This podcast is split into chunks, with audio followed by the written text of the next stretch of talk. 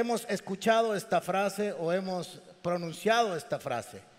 No importa lo que haga, cómo lo haga, siento que todas las puertas están cerradas. ¿Alguien ha pasado en algún momento eso en su vida? ¿Siente que las puertas no se abren? Pues vamos a aprender a abrirlas hoy porque es muy importante. Para abrir una puerta no solamente hay que entender quién las puede abrir, sino cómo se pueden abrir. Y todos queremos que en nuestras vidas se abran puertas de bendición, pero no hacemos lo correcto para ello y por eso no se abren por muchos tiempos. Hacemos estrategias, hacemos un montón de cosas tratando de que eh, alcanzarlas, pero no sucede. Y cuando estamos por mucho tiempo tratando de que esas puertas se abran, entramos en un proceso de cansancio, de agotamiento. Y nuestra tendencia es hacer dos cosas. Número uno, ya no hacemos nada más, nos dejamos ir por la corriente y que lo que salga, salga y lo que viene, viene y lo que no también, porque ya nos dimos por derrotados. O segundo, empezamos a hacer lo incorrecto, lo que no hubiéramos hecho antes conforme a la palabra de Dios, pero que pareciendo que Dios no nos escuchó, vamos a tener que utilizar nuestras propias estrategias y nuestros propios recursos y pervertimos el camino hacia la apertura de esas puertas. Yo creo que cada uno de nosotros ha tratado de torcer en algún momento la verdad de Dios o torcer las circunstancias con tal de que esas puertas se abran. Así que hoy vamos a aprender acerca de esta forma de abrirlas y de cómo podemos abrirlas. Primero quiero establecer algunas bases porque lo que vamos a estudiar hoy habla de un proceso de evaluación que se llevó sobre una iglesia y que fue aprobada. En la tierra, cuando somos evaluados aquí, usted y yo, en la escuela, en el colegio o en la universidad, se nos hace una prueba acerca de la información que tenemos y cómo coincide entre la información que le dimos y la información que usted tiene. Y si eso coincide, pues tenemos buena nota. Pero en el reino de los cielos no es así. La información suministrada por Dios para nosotros tiene que tener como resultado la puesta en práctica. Tiene que coincidir la información que viene de las escrituras con la conducta que nosotros tenemos. La información nunca ha cambiado a nadie. Usted puede tener la mayor cantidad de información del mundo, ser la persona más informada del mundo y ser la persona más mala del mundo. Así que la información no lo transformó. Bueno, a no ser que se haya informado para el mal, que es otra cosa. Pero tener información no es suficiente, no produce nada por sí mismo. Tenemos personas que han pasado por años yendo a la iglesia, por años asistiendo a un estudio bíblico, recibiendo información de las escrituras, pero sin cambio, sin transformación. Solo recibieron información, pero no formación. Y en el reino de los cielos la información de la palabra de Dios es para formarnos a la imagen y semejanza de Cristo. Así que la información no es suficiente. La información tiene que llevarnos a un comportamiento según esa información. Mire qué interesante. Lo hemos visto aquí en muchas ocasiones. Tenemos contadores, financistas, economistas con grandes problemas financieros. Graves problemas financieros. Saben lo que significan los intereses de una tarjeta de crédito y están hasta aquí. No tienen ellos la información financiera para saber que eso no se hace, pero esa información no tiene efectos. Tenemos abogados y jueces en este momento que están en problemas legales. ¿No saben ellos lo que produce la ilegalidad? Sí, solo tienen la información, pero no la formación. O tenemos médicos con conductas insanas, con vicios, con malos estilos de vida. ¿No tienen ellos la información? Sí, pero no ha producido lo que tiene que producir o se espera que produzca esa información. Santiago capítulo 1 versículo 22 nos dice esto. No se contenten solo con escuchar la palabra, pues así ustedes, pues así se engañan ustedes mismos. Llévenla a la a la muchas gracias. Llévenla a la práctica. Si usted solo está dispuesto a oír información, pero no a llevarla en práctica, se está engañando. Está creyendo que con solo recibirla, que con solo oírla es suficiente. Es cierto que la palabra de Dios es una buena semilla, pero esa buena semilla tiene que caer en buena tierra. Si usted me pregunta a mí cuál es el secreto para vivir una vida cristiana de éxito y de bendición, es ponga en práctica lo mucho o lo poco que sabe, pero póngalo en práctica. Ese es todo el secreto. No haga mucho alboroto, ni mucho jiji, mucho ring ring y nada de lados. Hay que vivirla y ponerla en práctica. Así que lo que usted y yo hagamos con las escrituras es fundamental para sacarle provecho a ellos. Esto que voy a hablar hoy no tiene que ver con salvación, tiene que ver con aprobación. Si usted quiere aprender de la gracia, lo voy a invitar para que vaya a nuestros medios electrónicos y hace aproximadamente un año tuvimos una serie aquí que se llama Sublime Gracia. Toda la iglesia debería verla, oírla y repasarla, por favor. Pero no voy a hablar de salvación, voy a hablar de aprobación, de evaluación. Y a veces creemos que Dios es bueno, amoroso y tierno, y sí lo es, pero que no nos va a evaluar, y sí nos va a evaluar. Y vamos a aprender eso hoy a través de esta enseñanza.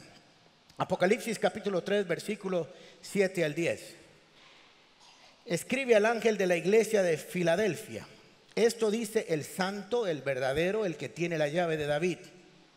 El que abre y ninguno cierra y cierra y ninguno abre. Yo conozco tus obras, yo sé lo que haces, yo tengo información, yo conozco lo que haces. Y he aquí he puesto delante de ti una puerta abierta, porque como conozco lo que haces, he abierto, puesto delante de ti una puerta abierta, la cual nadie puede cerrar, porque aunque tienes poca fuerza, Ahora les voy a decir en qué consiste esta poca fuerza. Has guardado mi palabra y no has negado mi nombre. Y aquí yo entrego de la sinagoga de Satanás a los que dicen ser judíos y no lo son, sino que mienten, porque Él es el verdadero. Y aquí yo haré que vengan y se postren a tus pies y reconozcan que yo te he amado. Versículo 10. Por cuanto has guardado, no en un closet, la palabra de mi paciencia, o sea, has esperado con paciencia. Yo te guardaré de la hora de la prueba que ha de venir sobre el mundo entero para probar a los que moran en la tierra. Ahora voy a hacerles una introducción muy rápido porque si usted lee esta carta así seguido, realmente algunos elementos se le pueden perder y no tiene sentido. Así que tenemos que descubrir cada palabra para que tenga sentido lo que estamos aprendiendo o lo que el que escribe quiere decir. La Biblia en capítulo 2 y versículo capítulo 2 y capítulo 3 de Apocalipsis tienen lo que llamamos las cartas a las siete iglesias. Son siete iglesias, Éfeso, Esmirna, Pérgamo, Teatira, Sardis, Filadelfia y la última que es la Odisea. Jesús está haciendo una evaluación, ha hecho una evaluación de las siete iglesias por si acaso. Y ha encontrado en cada una de ellas, perdón, en cinco de ellas una disconformidad entre la palabra de Dios y su conducta. Hmm. Hay cosas de esa conducta que no tienen un check conforme la conducta de Dios y conforme lo que Dios espera de nosotros. Dos de ellas, Esmirna, no tiene ninguna felicitación, no tiene tampoco ningún castigo solo tiene un beneficio y es porque es pobre y escasa de recursos. Pareciera que fuera un acto puramente de misericordia. Pero en el caso de Filadelfia, tiene una evaluación con una aprobación y con una bendición. ¿Mm? Así que tenemos que estudiar qué fue lo que hizo la iglesia de Filadelfia para que después de su evaluación pasara con nota 100. Y vemos, como leímos ahora, que se le abrió una puerta extraordinaria que nadie podría cerrar. Ahora, interesantemente, siendo que fue una iglesia que fue fiel, según hemos visto en el texto, Filadelfia significa afecto fraternal, o antes se llamó Filadelfo, amigo y hermano, por la fidelidad que tuvo el fundador para con el rey que le regaló la ciudad. Qué bonito, ¿verdad? Uno ser fiel que le regalen una ciudad. Pero Filadelfia era el centro de la cultura helénica o griega. La habían escogido por su influencia, estaba sobre siete montes, en un valle fructífero también se desarrollaba hasta unos ríos importantes. Y entonces la utilizaron para ser el centro de evangelismo griego. Ahí en medio de esa ah, región había una pequeña iglesia, una pequeñita iglesia llamada la iglesia de Filadelfia, una pequeña iglesia que a la hora de ser evaluada tuvo un gran premio. Así que no hay que ser muy grande, ni muy famoso, ni tener mucho dinero, muchos recursos para ser aprobado por Dios. Solo hay que tener una conducta aprobada por Dios. Conducta aprobada por Dios. No para salvación, sino para abrir puertas. Así que esta iglesia tiene algunos elementos importantes que vamos a descubrir como algunas otras. Primero quiero aclarar algo que en ninguna de las siete cartas Jesús dice, aquí les escribe Jesús por si acaso.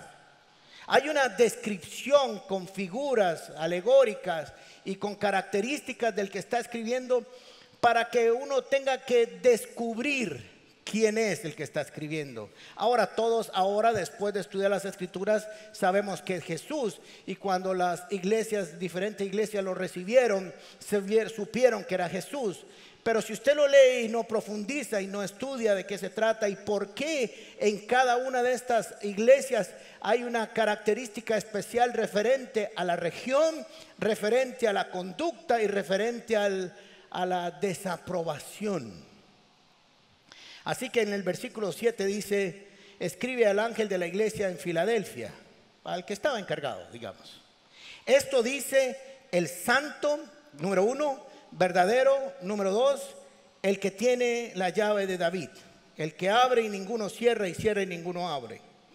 Así que entonces es muy importante para el Espíritu Santo que está trayendo una revelación a Juan en Apocalipsis que el, que el receptor de esas cartas sepa quién es, las características, las cualidades, lo que puede, lo que no puede hacer, quién es, porque depende de quién es, su evaluación será correcta, su sentencia será correcta y su promesa será cumplida.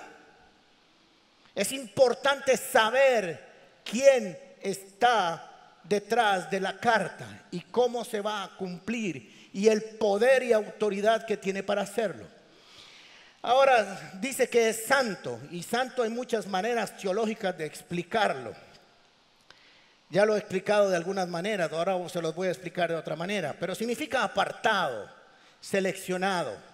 Como que alguna vez aparté una de esas sillas y la puse aquí, dije, ahora esta silla es santa, no va a estar con las demás va a estar aquí apartado. Quiere decir que es de una serie especial, es una serie única, es apartado del resto y se diferencia mucho de los demás. De hecho, no se mezcla con los demás. Pero se lo voy a explicar de una manera sencilla. ¿Por qué se toma este momento el escritor Cristo que está ah, dictando la carta de que entiendan de su santidad? Porque Filadelfia vivía en el centro de esta cultura helénica donde tenía 16 dioses. Todos conocemos la mitología. Mitología es por fábula, por, por mito. ¿Ok? Así que necesita hacer una diferencia. Bueno, a ver, no es que necesita, es que el escritor, el, el lector necesita entender eso. En la casa tenemos, en muchas de nuestras casas tenemos por lo menos tres vajillas la vajilla de llevar a la finca, de llevar a la playa, ni, qué decir de la vajilla desechable, porque esa se desecha. Pero esa es la que le puede pasar cualquier cosa y nadie sufre. Y después tenemos la vajilla de diario, la que todos vemos en el fregadero todos los días, pero hay una vajilla especial. Esa vajilla es cuando usted la toma, no sé si a usted le ha pasado, varones, usted la toma y de pronto cuando va a usarla se oye un grito profundo que dice, no, esa no. Y usted se queda paralizado, dice, ¿qué hice? ¿Qué hice? Viene un león, un tigre, le dice, ¿de dónde agarró ese plato? Y yo, del mueble. Esta no, esta es de las visitas. Y ya se me quitó el hambre. Esta vajilla es especial. Se lava de manera especial, se pone en un lugar especial, no se mezcla con las demás. Cuando se lava, se lava sola, se seca sola en un lugar específico. Jesús está diciendo, yo soy esa vajilla, yo no me mezclo con la demás. Yo tengo un uso especial. Entiéndalo, miembro de la iglesia de Filadelfia, que yo no soy como los que ustedes o ellos no los tenían, pero como los que tienen la ciudad donde ustedes habitan. ¿Entendieron? Yo soy una vajilla de oro de una serie especial. Así que ya sabe, cuando vaya a tomar una vajilla especial, tiene que tener cuidado. Isaías 40, eh, 25 dice así. ¿Con quién entonces me compararán ustedes? Este es Dios hablando. ¿Quién es igual a mí? Dice el santo. ¿Quién? Cuénteme. De esos 16 dioses que tienen ustedes ahí como minúscula, ¿cuál se asemeja a mí? Ninguno. Así que yo soy el apartado, yo no me relaciono entre lo profano y lo pagano, no hay nada conmigo, yo estoy separado.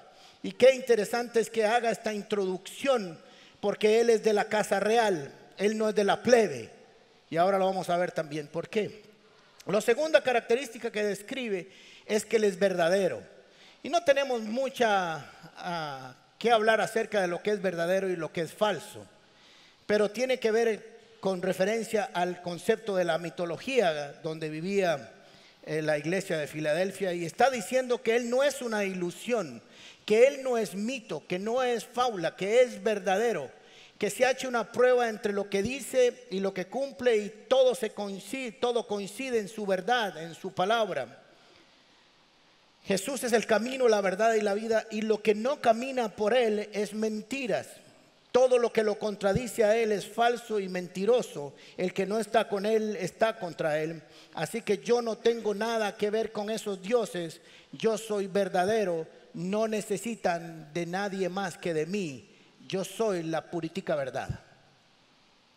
Ahora, habiendo aclarado esto, estas cualidades de él, ahora dice que tiene algo, pero este tiene algo, si usted lo lee seguido, no tiene sentido. Dice, el que tiene la llave de David, el que abre y ninguno cierra y cierra ninguno abre. Tenemos que entender qué significa esta llave. Ahora cualquiera diría que una llave es lo que abre una puerta y punto. Pero esta llave de David tiene connotaciones proféticas. O sea que Jesús está diciendo en su narración, yo que tengo la llave de David, soy el cumplimiento de la profecía de Isaías 22. Ahora antes de la era Isaías 22, tenemos que hacer un contexto de qué ha pasado. Las casas reales, los reinados, los reyes, tenían un mayordomo, un mayordomo que manejaba la llave del reino. Él tenía acceso a todas las ah, habitaciones del palacio, a todos los establos del palacio y casi prácticamente a todas las casas también del reinado porque todo le pertenecía al rey. Así que ah, hay un mayordomo que ha hecho muy mal su tarea y lo van a sustituir por Eliakim. Eliakim es una figura de Cristo a quien habiendo hecho y cumplido toda su labor encomendada, Jesucristo dijo, consumado es, se le dio la autoridad para ser el nuevo mayordomo, sustituir al anterior y nombrarlo a él, con todas las facultades que eso significa como mayordomo de la casa real de David, de su descendencia. Ahora esto está sucediendo en el tiempo donde Ezequías es rey de Israel pero sigue en la casa, en el reinado, en el trono, en la herencia que asumiría el Mesías. Así que dice en Isaías capítulo 22, versículo 22. Es una transcripción prácticamente de lo que está en Apocalipsis. Sobre sus hombros pondré la llave de la casa de David. Lo que él abra, nadie podrá cerrarlo, y lo que él cierre, nadie podrá abrirlo. ¿Se dieron cuenta? Es como si hubieran agarrado Isaías 22 y lo transcriben en Apocalipsis capítulo 3, versículo 8 o 9, donde estamos. Lo que Jesús les está diciendo, yo soy el cumplimiento. Es como si hubiera agarrado Lucas capítulo 4 y hubiéramos estado en aquel momento en que le entregan el rollo y él lo abre en el Isaías 61 y dice, el Espíritu de Dios está sobre mí porque me han ungido para anunciar buenas nuevas, libertad a los cautivos y sanar a los enfermos y cierra el rollo y dice, hoy se ha cumplido esto delante de ustedes. Es lo mismo que está diciendo, está abriendo el rollo de Isaías, solo que en el 22 dice, hoy yo soy el cumplimiento de esa autoridad que le fue dado a Eliakim. Así que ya tenemos una identidad muy clara de quién está escribiendo, de lo que puede hacer y sus cualidades personales y su poder. Ahora, tenemos que entender también dos cosas importantes aquí. La llave significa acceso, acceso. Una llave nos permite acceder, abrir las puertas que esta llave abre. Lo que pasa es que este mayordomo, este Eliakim, este Jesús, tiene la única llave, la llave maestra que abre todas las puertas del universo. Es una llave como nadie más tiene. De hecho, solo había una en el reino, había que pasársela una a otro. Eran unas llaves grandes y se utilizaban sobre el hombro para cargarlas. Era más o menos algo así, no sé si se acuerdan cuando antes no habían llaves electrónicas que uno le daban las llaves en los hoteles y le daban una regla de tres pies para que no se le perdiera y uno la andaba arrastrando así, para que no se le perdiera la llave. Era una llave que se ponía sobre su hombro, símbolo de su autoridad. Así que llave nos habla de acceso y sobre su hombro nos abra autoridad. Los hombros nos abran de autoridad. O sea, lo que está diciendo es, yo tengo autoridad para abrir la puerta que a mí se me dé la gana. Maravilloso. Puede ser que haya otras puertas, pero yo tengo el poder supremo y de hecho algunas llaves se abrieron de camino. Jesús nos dice más adelante lo que hizo con las llaves del reino o de la iglesia. Así que solo hay una llave. Hay algunas llaves que utilizamos en este mundo, pero no nos garantizan que estarán eternamente abiertas o que han sido abiertas precisamente por, por, por Jesús en nuestras vidas. Nuestra inteligencia abre algunas puertas, sí, hay algunas puertas, algunas llaves que Dios nos dijo, tomen, les voy a dar estas llaves importantes con que ustedes abran algunas puertas en su vida, pero la llave completa la tengo yo. O el dinero abre algunas puertas, malas o buenas puertas, pero las abre. O amistades. Parece que estoy contando un cuento muy regular, ¿verdad? En estos días.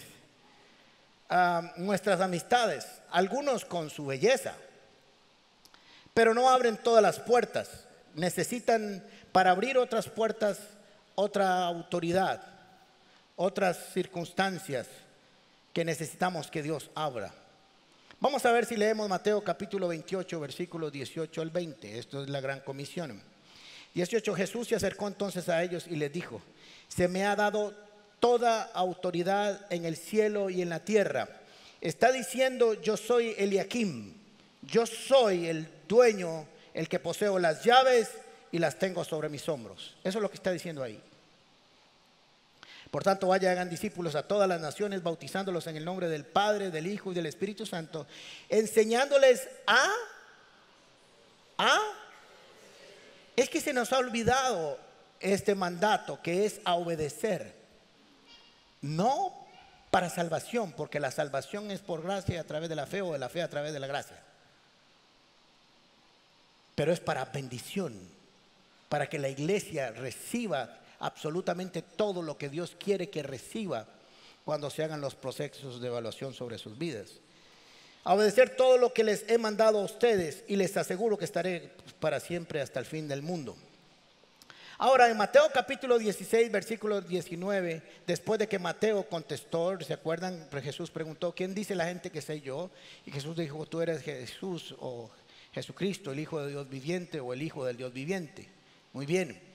Así que después de decirle sobre esta piedra edificaré mi iglesia, etcétera, etcétera, le dice, a ti, 19, te daré las llaves del reino de los cielos, no las llaves del universo, no las llaves de la tierra. Le permitió, le dio algunas llaves que la iglesia puede abrir y las llaves que tiene es para abrir el mensaje de salvación para que la gente llegue hasta el Padre a través de Cristo Jesús. Una llave, no la llave, sino unas llaves de algunas puertas, en este caso las llaves del evangelismo. las llaves de la misericordia, las llaves que lleva el mensaje de Jesucristo. Así que no vamos a quedarnos más ahí para entender que sí hay algunas llaves que sí operan y que Dios ha decidido dejarlas en nuestras manos, ¿verdad? Me pasó hace poco que estuve en un hotel que llegué en la, mañana, abrí como acostumbro, abro la habitación, abro la caja fuerte, meto la clave necesaria, ah, veo que sí es la correcta, que está funcionando, guardo todo lo que hay que guardar en la caja fuerte y en la noche llegué y no abrió. Así que dije, bueno, mientras esté aquí en la habitación no va a pasar nada. La mañana siguiente salí, busqué a la mucama. Ella le dije, usted podría ver si me puede abrir la caja fuerte y me dice, yo tengo acceso a la habitación, pero no la caja fuerte, hay que llamar al de mantenimiento. Vino el de mantenimiento y puso una clave y me dijo, no, no está abriendo, tengo que llamar al de seguridad. Vino el de seguridad y metió una llave maestra que abre todas las cajas, pero interesantemente, él no tiene llave de las habitaciones. Alguien de otro departamento tiene que abrirle la habitación. La mucama tiene la llave de la habitación. El de mantenimiento tiene una clave para abrir una caja fuerte, pero el de mantenimiento puede abrir todas las cajas fuertes, pero los tres se necesitan. Pero hay alguien en ese lugar posiblemente que usa una llave para ingresar a, todos los lugares. Debe ser el gerente. ¿Ok?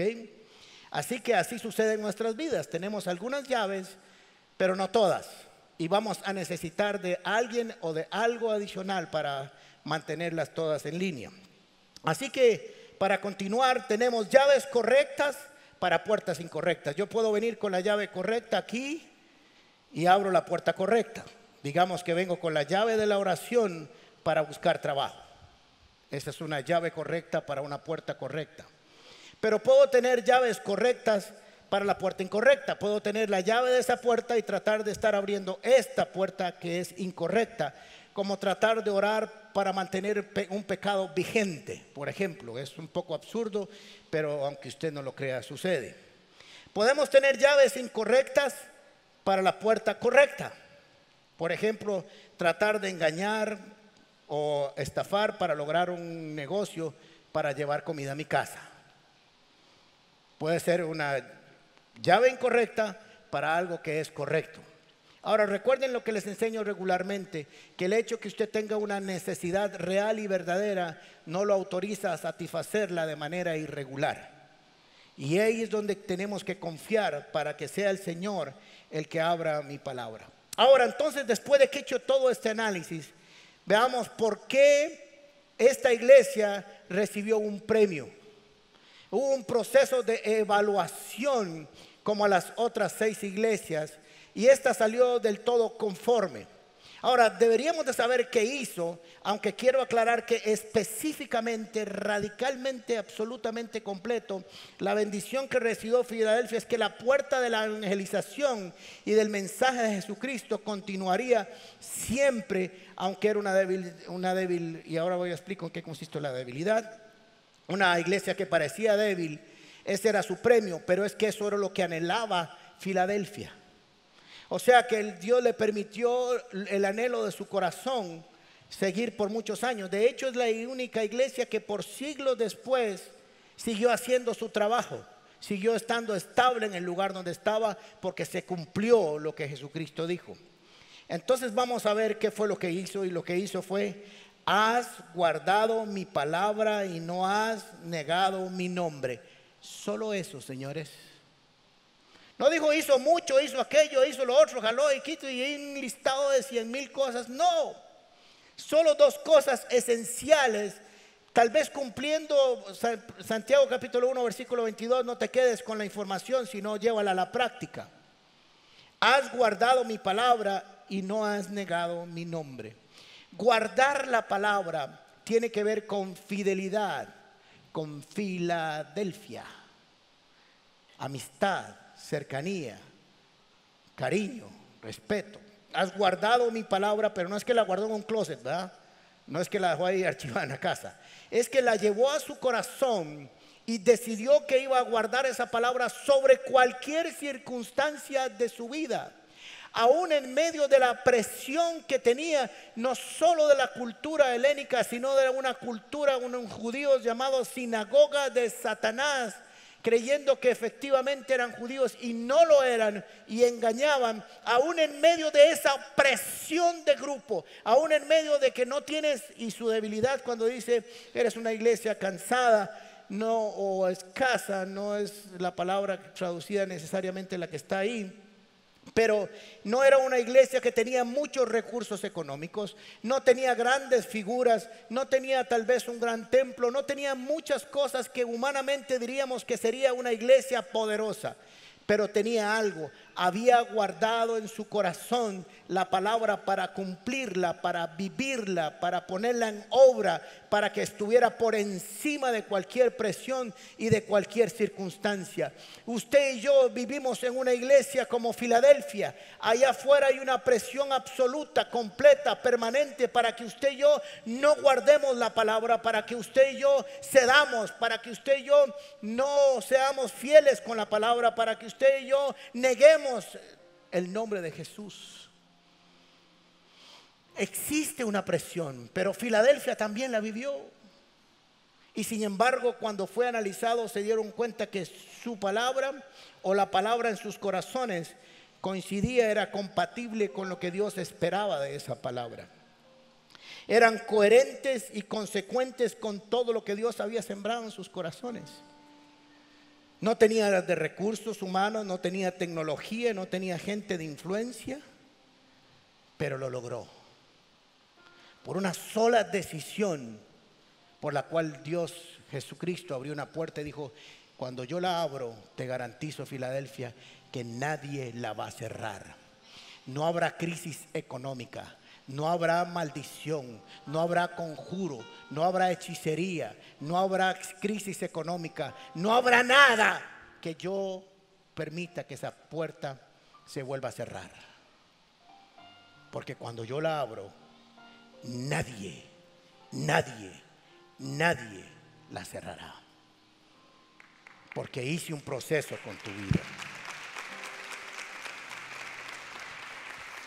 Nuestra tendencia es cuando somos eh, presionados y cuando tenemos cansancio físico y emocional, cuando tenemos pocos recursos a nuestro alcance, es ceder a ese guardar la palabra nos justificamos diciendo que Dios sabe lo que podemos hacer y hasta dónde llegamos.